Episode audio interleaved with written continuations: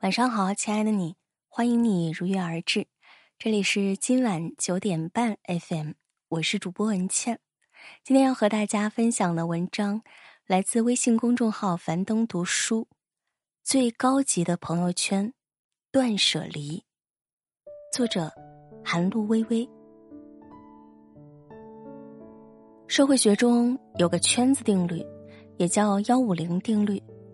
人类的智力将允许人类拥有稳定社交圈子的人数是一百四十八人，四舍五入大约是一百五十人。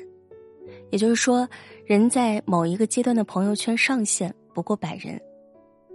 人到中年，愈发觉得年纪越大，朋友圈越小，可难免有些朋友删之可惜，留之无益，弃之不敢，相处起来最心累。为此，不妨给朋友圈适当做做减法。如何对朋友圈断舍离？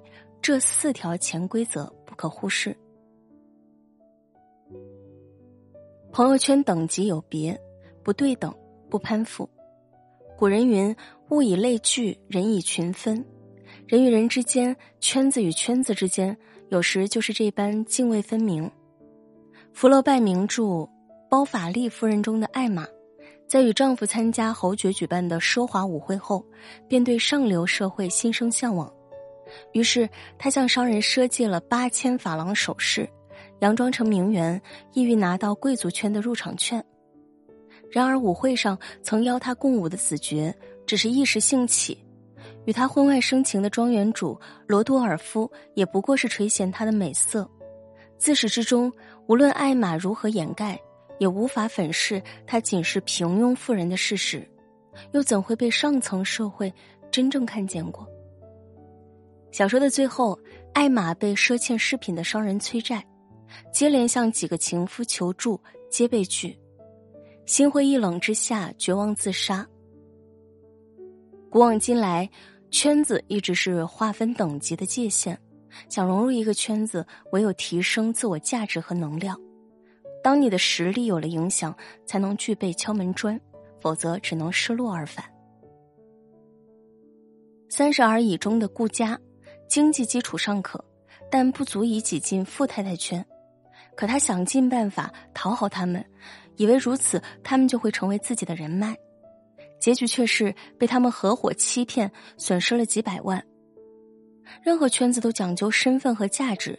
你不够分量，即便游走于各种饭局，曲意逢迎，没有与他们能够交换、互通、比肩的实力，再怎么努力去挤，都是局外人，反而会在长久的无用社交中，越来越看不清自己的定位。朋友圈亲疏有时，不够近，不强融。有些人往往会陷入这样的自责，自诩为重感情之人。说好的常联系，却渐渐变成了没联系。M 女士和大学同学多年来都维持着一周一聚，这份亲厚让不少人羡慕不已。去年，同学因为工作原因去另外一座城市发展，M 女士无奈的发现，他们过去一周一聚的默契渐渐成了负累。奔波于两座城市聚会，太过劳心伤财，不现实。偶尔视频电话，也常常陷入沉默和尴尬。如今共处圈子和经历皆不同，很难再有共同话题。这种表面强撑的亲密，仅仅支撑半年便断了。可当 M 女士看到同学最近的朋友圈竟晒出新的周末好友时，心还是不免刺痛了一下。实际上，再好的关系，事过境迁，也都会变淡。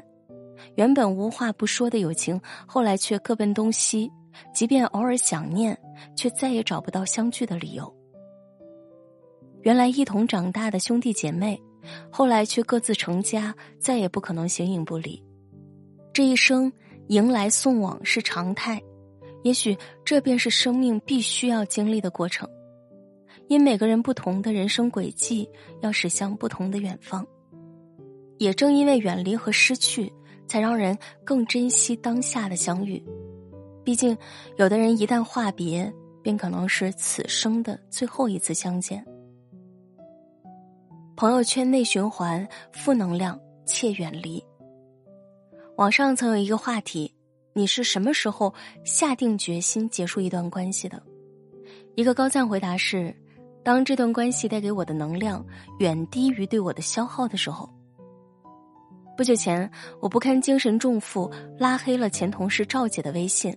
在过去的半年里，赵姐时常夜半时分与我唠叨她的丈夫夜不归宿，或是回家便宿醉在沙发上。即便是上班时间，她也毫不顾忌的与我抱怨家庭琐事。每次都是六十秒的微信语音，或是三十分钟以上的电话。一段时间下来，我只言片语的劝慰不足以平息赵姐幽怨不说。自己也深受影响，陷入负能量泥潭，动辄发怒，看什么都不顺眼。与家人频频发生矛盾，还差点因为没控制住情绪，失去了一个维系已久的老客户。曾国藩家书中说：“牢骚太甚者，其后必多异色。盖无故而怨天，则天必不许；无故而尤人，则人必不服。”感应之理然也，意思是，牢骚太重的人，人生必多阻塞；无缘无故怨天，天不会答应；无缘无故尤人，人也不会服气。这便是感与应的内在循环。与充满消极情绪的人相处，往往是一种灾难。若不及时远离，你将同坠情绪深渊。这也印证了心理学上的情绪转移定律。一个人与周围人的情绪会互相影响的，与负能量太重的人相交，不及时远离，悔则晚矣。朋友圈藏因果，慎交友，结益友。有人曾做过一项调查，每个人最终的样子是他身边最近的至少五个人样子的总和，他们将潜移默化的浸染你的行为。简言之，一个人的未来。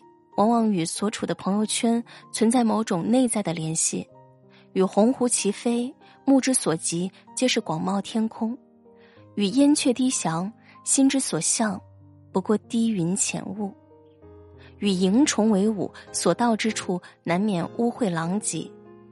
交友不慎，必埋祸根。唯有择真善人而交，择真君子而处，才能注意人生。都说陈道明不喜社交，可他却与国家一级演员葛优有着长达几十年的交情。他虽与葛优性格迥异，却都是戏痴，时常会在一起磨戏。这些年，两人其中一个前脚摘了金鹰奖，另一人后脚便夺下金像奖。陈道明即便有不少封神作品，对戏却一天都不敢懈怠。拍摄我的前半生时，没有他的戏份，陈道明也会寸步不离的站在旁边看，并向马伊琍讨教。我们那个时候的表演带有那个年代的痕迹，我来看你们正当年的人是怎么演戏的，我来学。两人一路亦师亦友。正如林肯所言，从某种意义上说，你选择了什么样的朋友，便选择了什么样的人生。优质的朋友往往如一面明镜。能让你不被欲望横流裹挟，不断的自省和进步。与自律者深交，你大概率不会自由散漫；与精英同行，你亦鲜少碌碌无为。古人有言：“择友乃人生第一要义，一生之成败，皆关乎朋友之贤否，不可不慎也。”年轻时最容易被所谓的人情世故绑架。人到中年，才慢慢明白，知己好友不过两三，泛滥无益；不对等的社交不妨弃之，不联系的朋友忍痛舍之，负能量的关系决然断之。岁月淘沙见真意，为身边一路真伴的挚友点个再看吧。正因为有他们同行，才不枉这匆匆一生。晚安，好梦。